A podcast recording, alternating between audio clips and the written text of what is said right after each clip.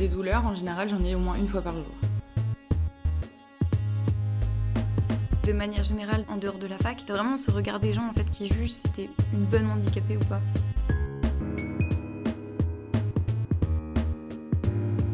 C'est assez euh, déroutant socialement. J'ai avancé, j'ai en quelque sorte euh, commencé à écrire euh, mon histoire et cette histoire elle euh, continuera. Le podcast sur les handicaps invisibles à l'université.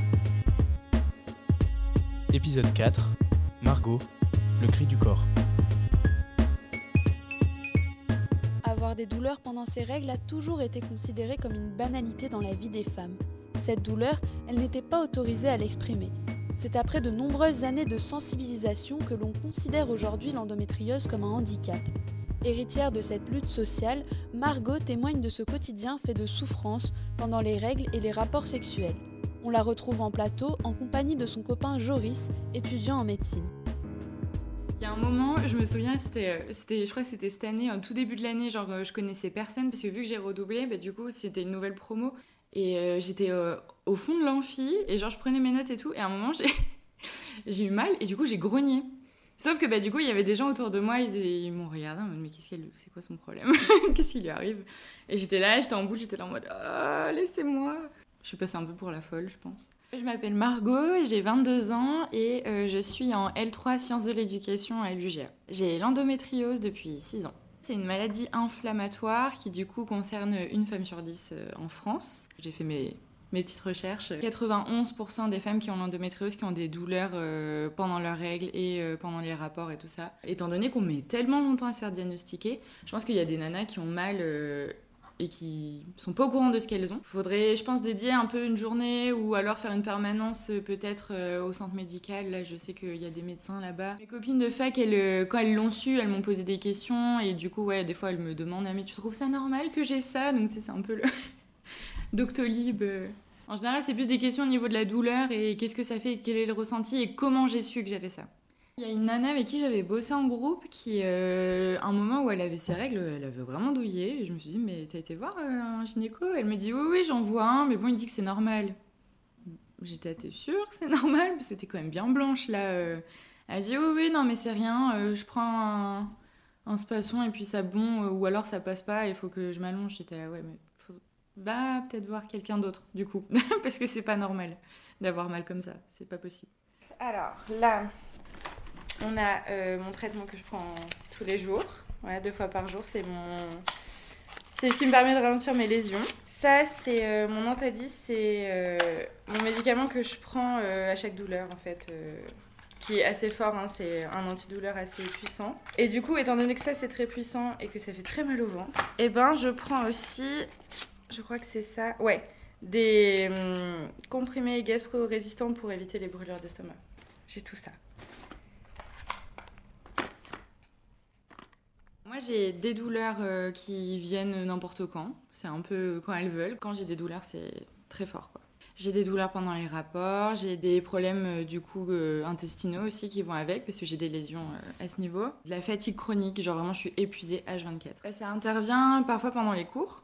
Euh, Je peux plus me concentrer sur ce qui se passe parce que du coup la douleur elle prend le, dessus. Et euh, des fois je peux même pas taper sur mon ordi parce que du coup je suis en train de me- m'enrouler en boule comme ça sur moi-même. Et euh, je suis obligée de prendre bah, du coup un, un parce que faut que ça passe quoi au bout d'un moment. Mais c'est en ça que c'est handicapant, c'est qu'en fait vu que je peux pas prévoir quand est-ce que ça arrive, bah, du coup dès que c'est là je peux rien faire quoi. Mon copain maintenant il dit t'as mal ouais bon prends une bouillotte allez débrouille-toi. il a tellement l'habitude de, de, de voir que, que j'ai mal qu'au final bon maintenant ouais. il dit oui elle a mal je sais c'est un truc c'est quotidien voilà c'est comme ça. Et même j'ai mes élèves parce que du coup je suis euh, enseignante euh, mais stagiaire mes élèves, des fois, en plein cours, quand je leur donne classe, ils voient que je douille ma race. Ils sont au courant parce que, du coup, quand on avait traité la reproduction, je leur avais dit, bah, des fois, il y a des, euh, des maladies qui font que, des fois, ça peut donner de l'infertilité, quoi. On dit, comme toi, quand t'as mal et que tu dis putain en cours, j'ai... oui, celle-là même. Alors euh, bonjour Margot euh, et Joris. Donc, Bonjour. euh, on se retrouve aujourd'hui pour parler de l'endométriose et de, du quotidien que tu vis, toi, Margot. Donc, on vient d'entendre ton témoignage. Aujourd'hui, comment tu te sens? Aujourd'hui, ça va. Ça fait bizarre de s'entendre. C'est trop bizarre. Genre, j'aime pas ma voix en plus, donc ça, ça aide pas. Mais je me rends compte, en fait, quand je l'ai entendu, de ce que c'était au final. Parce que tu le dis et tout ça, mais quand tu l'entends, c'est pire. Et, et, toi, Joris, en, en écoutant Margot, est-ce que tu as l'impression d'avoir appris des choses sur elle, sur son quotidien? Euh, je dirais pas vraiment, parce que c'est vraiment quelque chose qui, qui, nous accompagne au quotidien et elle en parle assez souvent à la maison. Enfin, c'est quotidien, donc comme elle l'a soulevé euh, dans, son, dans son témoignage. Donc en fait, euh, non, enfin, j'étais plutôt au courant de tout ça. elle en parle souvent. Et on l'a dit, en fait, il faut attendre entre 5 et 10 ans pour avoir un diagnostic. Margot, ça t'a pris combien de temps à peu près de, de l'avoir, toi? Je l'ai eu l'année dernière. Euh, même peut-être l'année d'avant, 2021, ouais. À peu près, euh, avril 2021 et euh, je l'ai depuis 2017 environ. Enfin, on estime parce qu'en en fait, les douleurs, elles ont commencé à ce moment-là. Donc entre 2017 et 2021, enfin, ça fait quelques années quand même. Mm. Et Joris, toi, tu sembles assez au courant quand même du parcours de Margot. Tu es déjà sensibilisé aux questions de l'endométriose? Alors, je, ne les ai jamais vécus, mais euh, oui, oui, ben, c'est vrai que, enfin, nous, on se connaît depuis très très longtemps, depuis six ans. Euh, du coup, j'ai découvert ça avec elle, on, va dire. Enfin, j'étais à ses côtés quand elle, quand elle l'a expérimenté, mais euh, donc en fait, c'est quelque chose qui a grandi avec nous. Enfin, en tout cas, on, l'a expérimenté plutôt à deux depuis le début. Donc oui, c'est vraiment quelque chose avec lequel je suis plutôt familier. C'est aussi dans tes études, peut-être que tu as appris des choses ou? Oui, oui, c'est sûr, mais euh, c'est pas la même chose d'avoir euh, d'avoir une maladie à la maison et de l'avoir dans les, dans les bouquins. C'est deux choses qui sont complètement différentes. Mais oui, oui, bien sûr qu'on en parle pendant nos études. Oui. Est-ce que tu es attentif justement euh, à ses douleurs Est-ce que tu vas l'aider Enfin, concrètement, comment tu l'aides? Alors, c'est assez, je dirais pas bruyant, mais enfin, en tout cas, on sait quand elle a mal parce que c'est quand même assez handicapant pour elle. Donc, ben, elle est allongée, hein, elle est abattue. Euh, donc il faut, il faut apporter la bouillotte, il faut faire la tisane. Euh, mais en fait, c'est surtout elle euh, qui me dit ce dont elle a besoin, parce que le premier réflexe, voilà, c'est coucou, je suis un bébé médecin, est-ce que tu veux un doliprane? Elle ne veut jamais de doliprane, mais il faut l'écouter. voilà, elle veut sa bouillotte, sa tisane, être tranquille, quelque chose qui lui fait plaisir, voilà, regarder sa série.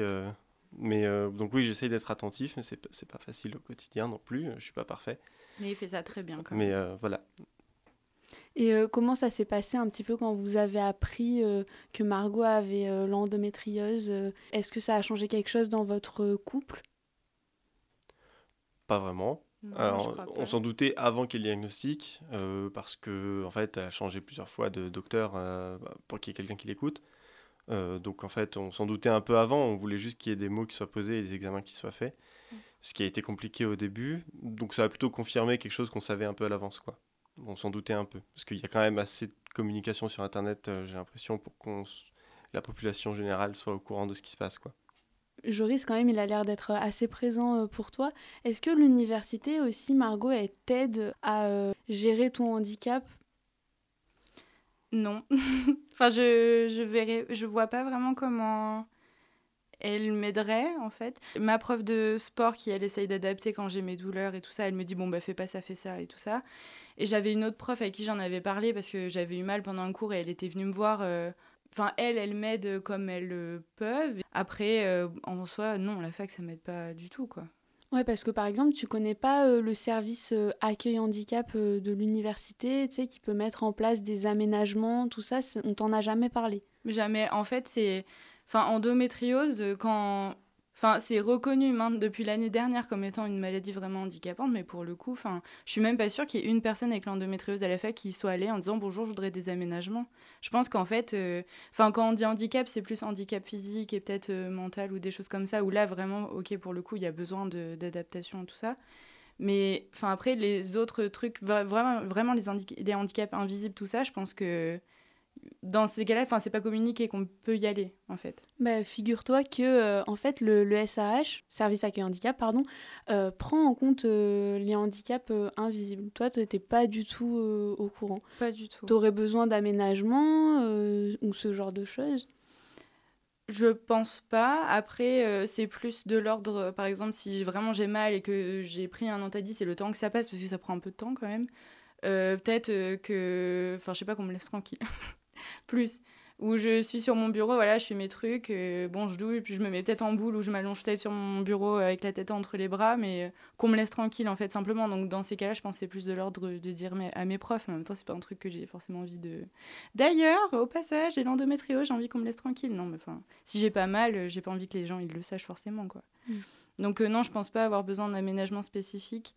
Après, c'est euh, peut-être plus euh, ouais, de l'accompagnement, euh, peut-être euh, entre guillemets psychologique, quoi, de la part de mes camarades et de mes profs, quoi. Mais bon, j'ai pas très envie qu'ils l'apprennent non plus, quoi, forcément. Et, et pour toi, est-ce que la fac, en général, parle assez de, de l'endométriose? Euh, je crois pas que la fac ait déjà parlé de l'endométriose, en tout cas à la fac à Saint-Martin-d'Air. Je sais que moi j'ai participé, enfin en tout cas j'ai j'ai été auditeur d'un... Euh, on a ce qu'on appelle le colloque médical du jeudi au CHU euh, ça, tous les jeudis, et il y a quelques mois il y a eu un colloque sur l'endométriose. Mais c'est vrai que c'est plutôt un, un- adressé aux, aux étudiants en santé, et bien sûr c'est euh, géré par l'UGA, et tout le monde est convié je crois, mais ça reste assez marginal. Et euh, Joris, est-ce que toi, tu prends aussi un petit peu ce rôle de, de l'accompagner psychologiquement à Margot? Enfin, Comment ça se passe, en fait, pour, euh, pour l'aider à surmonter euh, ses douleurs? Ça passe par un, pot de glace. Non, bah oui, bah, psychologiquement, c'est un bien grand mot parce que euh, je suis là bah, pour elle, bien sûr, mais je suis pas souvent là aussi, je suis quand même assez occupé. Donc euh, bah, c'est compliqué d'être tout le temps présent. Maintenant, bah, oui, j'essaye de faire au mieux. Et puis, euh, elle peut m'en parler quand elle veut, elle le sait. Enfin, en tout cas, Mm. il n'y a jamais eu de tabou entre nous. Donc oui, oui, il n'y a aucun souci pour ça. Mais euh, je voulais juste rebondir sur ce qui a été dit avant. Peut-être qu'il y a d'autres personnes avec des atteintes peut-être plus sévères qui auront des symptômes un peu tous les jours, qui auront besoin d'a- d'accompagnement et d'aménagement à la fac. Je pense que ça peut être une bonne chose. Oui. Si vous, vous deviez continuer peut-être à, à sensibiliser sur euh, l'endométriose aujourd'hui, euh, qu'est-ce que vous diriez euh, à vos amis de promo, à vos proches euh? Oui, il y a un truc qui me vient là tout de suite, c'est que euh, quand il y a euh, une personne euh, qui a ses règles et qui a mal, de lui dire c'est pas normal, spécialement quoi. Parce que c'est vrai que comme, comme ça a été dit là quand on a écouté l'enregistrement, euh, souvent on dit bah c'est normal, enfin t'as tes règles, c'est normal que t'aies mal, mais non, pas spécialement, enfin pas d'avoir mal comme ça. Au point que vraiment euh, t'es obligé de t'allonger, ou alors il y en a qui font des malaises ou des trucs comme ça. C'est pas normal d'avoir mal comme ça en fait, simplement. Faut pas que tu te dises, oh, bah, c'est la vie, c'est ça d'être une, une personne qui a un utérus. Ouais, mais non, enfin, clairement pas en Mm. fait. Et quand on ne prend pas au sérieux et qu'on en vient euh, à t'insulter dans le cabinet euh, parce que soi-disant que tu fais l'intéressante devant tout le monde parce que t'as mal, franchement, c'est blessant. Parce que dans ces cas-là, j'aurais été voir euh, quelqu'un d'autre, quoi. Oui, moi je leur dirais de ne pas forcément écouter le premier conseil que leur médecin leur donne, de, que c'est normal, et de d'aller voir quelqu'un d'autre. C'est parce que c'est ce qui a permis de poser le diagnostic pour Margot. Mm. donc, euh, ça, peut, ça peut être euh, crucial. Ouais. Ouais, Mm. clairement. Parce que si ton médecin euh, te dit que la douleur c'est normal, enfin pour d'autres trucs, si t'avais mal par exemple à la tête très souvent, tout ça, il te dirait que c'est pas normal, quoi. Il te ferait des examens. Et toi, Joris, t'essayais un petit peu, je suppose, de l'aider euh, à ce moment-là, quand c'était euh, trop difficile? Oui, bien sûr, puis surtout je lui ai donné le même conseil que ce que j'ai dit avant, c'est-à-dire d'aller voir quelqu'un d'autre, parce que c'était censé être le spécialiste de l'endométriose. C'est pour ça qu'on avait essayé d'avoir un rendez-vous avec lui, et puis euh, force est Ouais. de constater que c'était, ça s'est pas exactement passé comme prévu. Non. Donc euh, c'est en allant voir quelqu'un de bien intentionné que ça a débloqué les choses. ouais. C'était Face Cachée, le podcast sur les handicaps invisibles à l'université. Une coproduction de l'école de journalisme de Grenoble et de Radio Campus Grenoble avec une musique originale de Lieutenant Dan Corporation. Un podcast réalisé par Emma Venancy, Émilie Billiet, Laure Arnoux, Hugo Marequest et Martin Baudry. Avec l'appui de Pierre-Yves Bulto, Chloé Salle et Marion Boucharlat.